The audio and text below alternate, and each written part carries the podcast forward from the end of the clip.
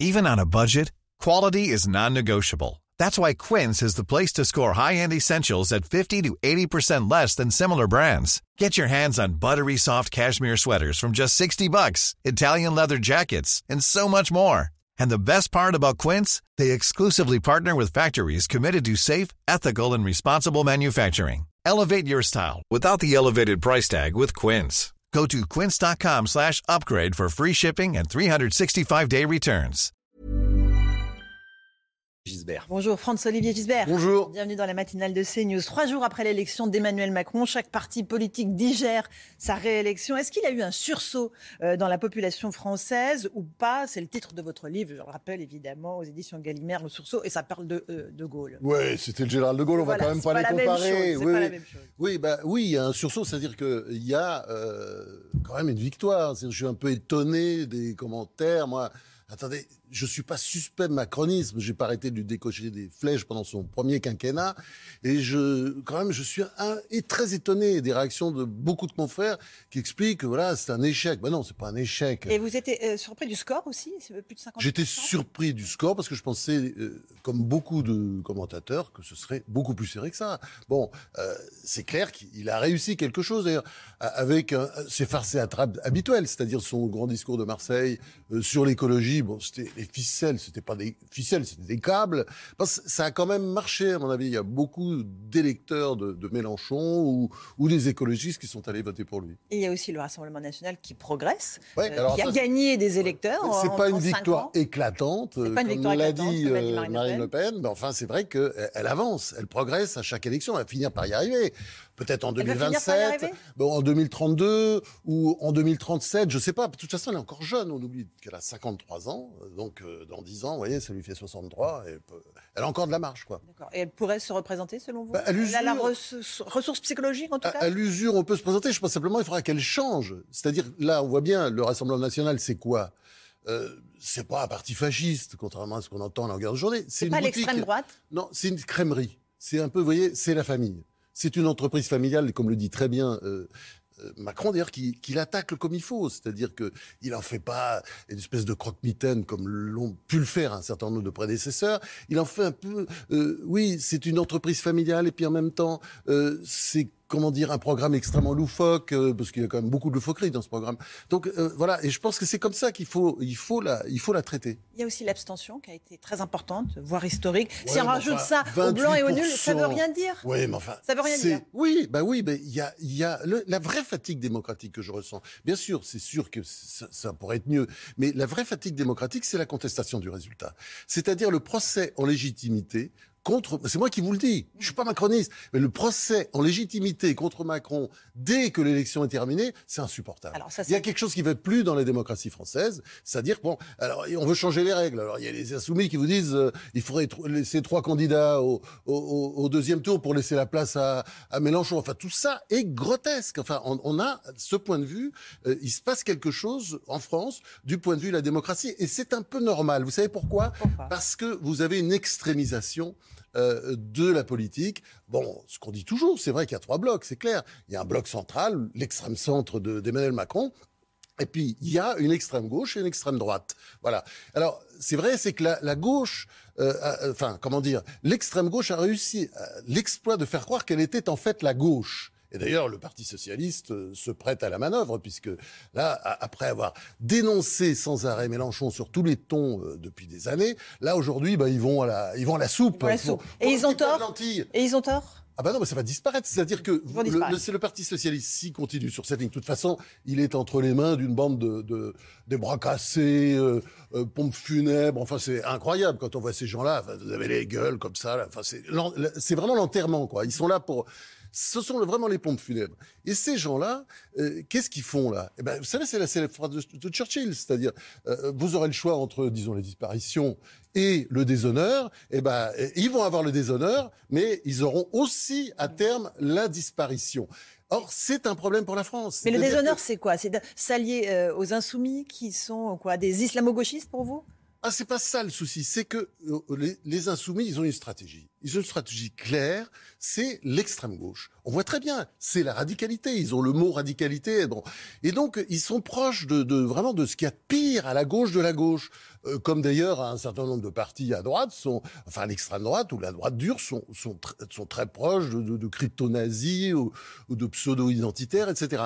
Et simplement, bon, à, droite ils n'ont pas le droit, mais à gauche ça ne pose pas de problème d'ailleurs. Personne ne le dit. La preuve par quatre, c'est la France insoumise va présenter à Vénitieux le candidat Tahabouaps, qui se présente comme condamné, un condamné pour injure raciale. Moi, je suis pape, hein, bah, parce que bon, euh, voilà, ou je suis autre chose, mais et, effectivement condamné pour injure raciale contre quand même une syndicaliste policière, Linda Kebab, euh, toute, Linda Kebab qui est une grande dame et bon, qu'il a maltraité, mais il fait ça à longueur de journée, quoi. Et puis alors, le spécialiste quand même de la fake news, euh, l'histoire de Tolbiac, c'était en 2018, tout le monde a oublié.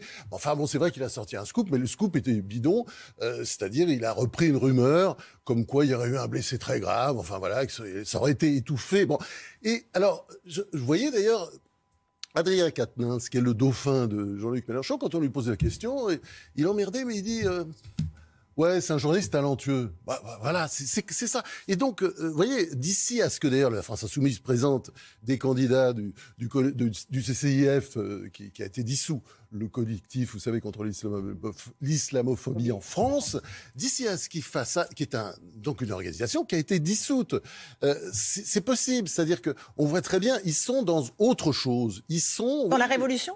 Ben, oui, c'est un peu le schéma d'ailleurs. Ils reprennent un peu le schéma de 1789, c'est-à-dire on fait une constituante, c'est-à-dire voilà, on arrive au pouvoir et le premier truc qu'on fait, on essaie de refaire les institutions comme s'il n'y avait des, pas des problèmes plus urgents euh, en matière de pouvoir d'achat, d'organisation sociale, de, réformes économiques, etc. Non, non, on fait la constituante, ça, ça va prendre deux, trois ans. Vous voyez, c'est un peu le schéma de 1789. Le corollaire de la Révolution, c'est la terreur aussi.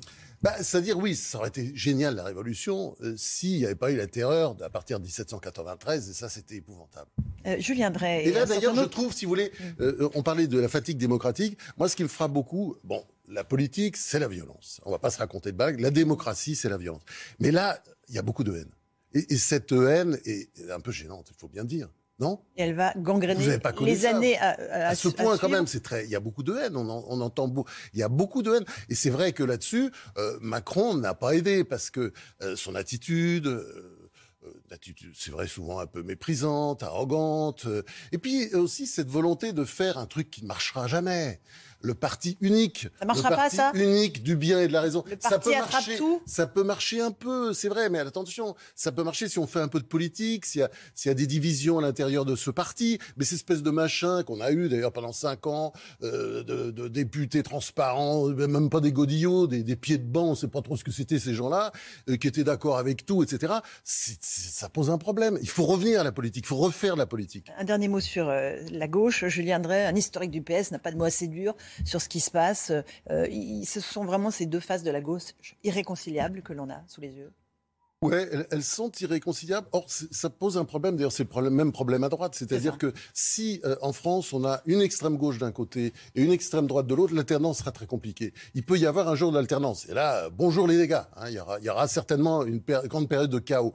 Euh, euh, vous voyez toutes les démocraties en Europe autour de nous, euh, c'est une alternance régulière entre la droite et la gauche. En Allemagne, il faut pas oublier, il faut le rappeler la France insoumise, ce sont les socialistes qui gouvernent, hein, c'est la social-démocratie. En, Espagne également, au Danemark, on pourrait continuer comme ça, la liste est très longue, en Suède, etc. Vous voyez Et nous, bon, on, on est condamné au parti unique du bien et de la raison de Macron pendant encore cinq ans, et, et après, peut-être que ce sera effectivement le tour d'un extrême. Et si ces extrêmes euh, de droite ou de gauche arrivent au pouvoir, je vous le répète, euh, ce ne sont pas des partis de gouvernement. On voit bien, il suffit de lire les programmes, il suffit de voir les positions politiques. Euh, c'est, effectivement, ce ne sont pas des gens qui réfléchissent à l'avenir. Il y a une porosité entre l'extrême droite et l'extrême gauche. Des électeurs, en tout cas il y a clairement, parce qu'il y a des similitudes entre les programmes, il y a eu la même poutinoulatrie euh, à l'extrême gauche comme à l'extrême gauche, à la France insoumise comme au Rassemblement national et jusque chez Éric Zemmour. Il y a, il y a quand même, il y a, il y a, des points communs. Il y a aussi, comment dire, une certaine euh, même à, façon d'appréhender l'économie qui est un peu voilà on rase gratis c'est pas grave on va trouver l'argent les riches paieront etc bon il y a, y a un des discours un peu semblables. Il y a, quelques différences, bien entendu. Par exemple, l'attitude sur l'immigration.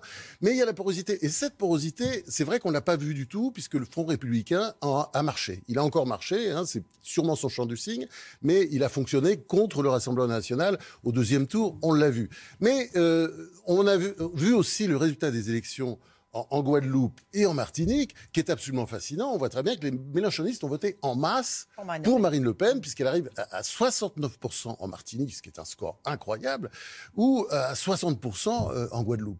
Éric Zemmour a-t-il été une bulle médiatique? Aujourd'hui, Marine Le Pen lui ferme la porte des alliances. Elle lui reproche son discours de dimanche soir où elle pointait du doigt le fait que huit Le Pen ont échoué à l'élection présidentielle.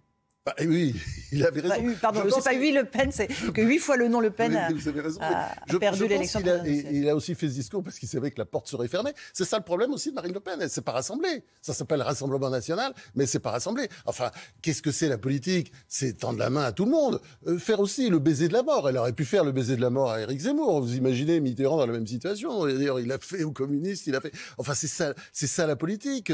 Sarkozy, tous les politiques qui ont un peu de dimension savent le faire. Elle, je le répète, on est toujours à la dimension de la, crèmerie euh, familiale, vous voyez, avec euh, le beau-frère qui est le numéro 2, enfin tout est un peu organisé comme ça. Ça peut pas tenir, ça n'ira jamais très loin. Emmanuel Macron a promis dimanche soir aux Français de se réinventer, de gouverner autrement. Peut-il tenir sa promesse? Bah, Moi, je suis, euh, comment dire, démocrate. Il a gagné et je pense qu'il faut lui donner le bénéfice de doute quelques jours. Ah, pas, plus, parce que sinon, bah, on va recommencer, quoi. Voilà, c'est. C'est-à-dire jusqu'à la nomination du gouvernement? Oui, par exemple, voilà, parce que ça, ça en dira déjà long sur ce qu'il veut faire.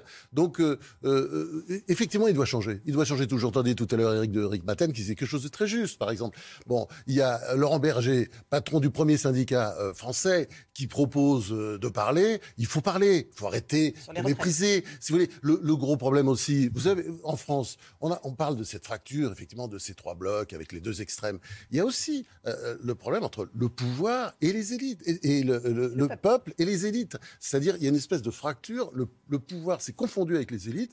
Nous, on a raison, nous, etc. Et, et refuse euh, la moindre discussion avec, oui, ce qu'on appelle, ce que Raffarin appelait très justement la France d'en bas, la France d'en haut, la France d'en bas. Ça peut pas continuer comme ça. Donc, il faut qu'il change tout ça. Et je crois que ça, ça change aussi avec des femmes et des hommes au gouvernement. Et des institutions rénovées. Euh, on, parle beaucoup de la Constitution euh, euh, en disant attention, il ne faut pas trop la malmener, évidemment, en, pensant à De Gaulle. Est-ce qu'il faut donner un coup d'air à nos institutions? Je pense que d'abord, euh, on a fait beaucoup de bêtises en changeant la Constitution, notamment le quinquennat, puisque De Gaulle voulait que, le, président de la République soit un peu comme la reine d'Angleterre, d'où le septennat. Vous voyez, il passait comme ça à travers les vagues. C'était bien, il était un peu au-dessus. Euh, on, a fait une énorme bêtise aussi avec le, en supprimant le cumul des mandats, puisque nous sommes un pays centralisé, euh, tout est à Paris. Bon, bah, c'était bien aussi qu'il y ait des grands barons en province. Alors, on a coupé les têtes, et comme ça, on a tout égalisé. Comme ça, il n'y a plus personne. Il n'y a, a plus, si vous voulez, c'est ces, grands barons qui faisaient peur. Euh, Gérard Collomb, maire de Lyon, autrefois Georges Frêche, socialiste à, Montpellier. Aujourd'hui, oui, il y a encore des gens qui tiennent, genre Christian Estrosi à, Nice, mais on, voit que euh, on a voulu tout égaliser. Et le référendum tout, eh ben, le référendum, c'est vraiment l'arme à double tranchant. Oui, mais c'est bien aussi. Il ne faut pas l'utiliser comme un plébiscite, mais il faut de temps en temps interroger les gens. Mais le système fonctionnait bien. L'idée de le revoir, si vous voulez, ça montre très bien euh, la, grande fatigue. On parlait de fatigue démocratique, la fatigue aussi de la classe politique. C'est-à-dire quand on vous dit euh, le, sujet, voilà, c'est on va refaire les institutions. Moi, je dirais d'abord, il faut, il y a énormément de problèmes sur le plan social, sur le plan économique, la précarité, tout ce que vous voulez. Il y a cinq, il y a la retraite, il y a les finances publiques qui s'écroulent, il y a le déficit du commerce extérieur. Oublié ça quand même. 87,4 euh, euh, milliards. Enfin, c'est effrayant. Il y a tous ces sujets qu'il faut traiter. Et, les institutions, ça peut venir après. Et puis je pense qu'on a commis, je le répète, l'erreur de euh, trop réformer cette, ces institutions qui fonctionnaient bien auparavant. Et elles ont été dévoyées au cours des années. Dévoyé, oui, oui, on a pensé que... Et puis surtout, oui, euh, quand vous dites par exemple le référendum, pourquoi pas régulièrement des référendums d'initiative de, populaire, des référendums locaux. Vous savez, le référendum sur Notre-Dame-des-Landes, eh ben, la Macron, là, tout de suite, euh, bah, je dis pas qu'il fallait forcément faire l'aéroport, mais enfin, c'était embêtant de dire, voilà, on fait un référendum et puis on n'en tient pas compte. Voilà, il faut tenir compte des référendums une fois qu'on les a fait. Donc, et je pense que, de toute façon, il faut réconcilier la France d'en haut et la France d'en bas. Parce que ça aussi, il y a tellement de fractures dans cette, euh, dans, enfin, le résultat des élections, quand on regarde, c'est effrayant. Et, et, je pense qu'il faut aussi tenter de réconcilier les deux France.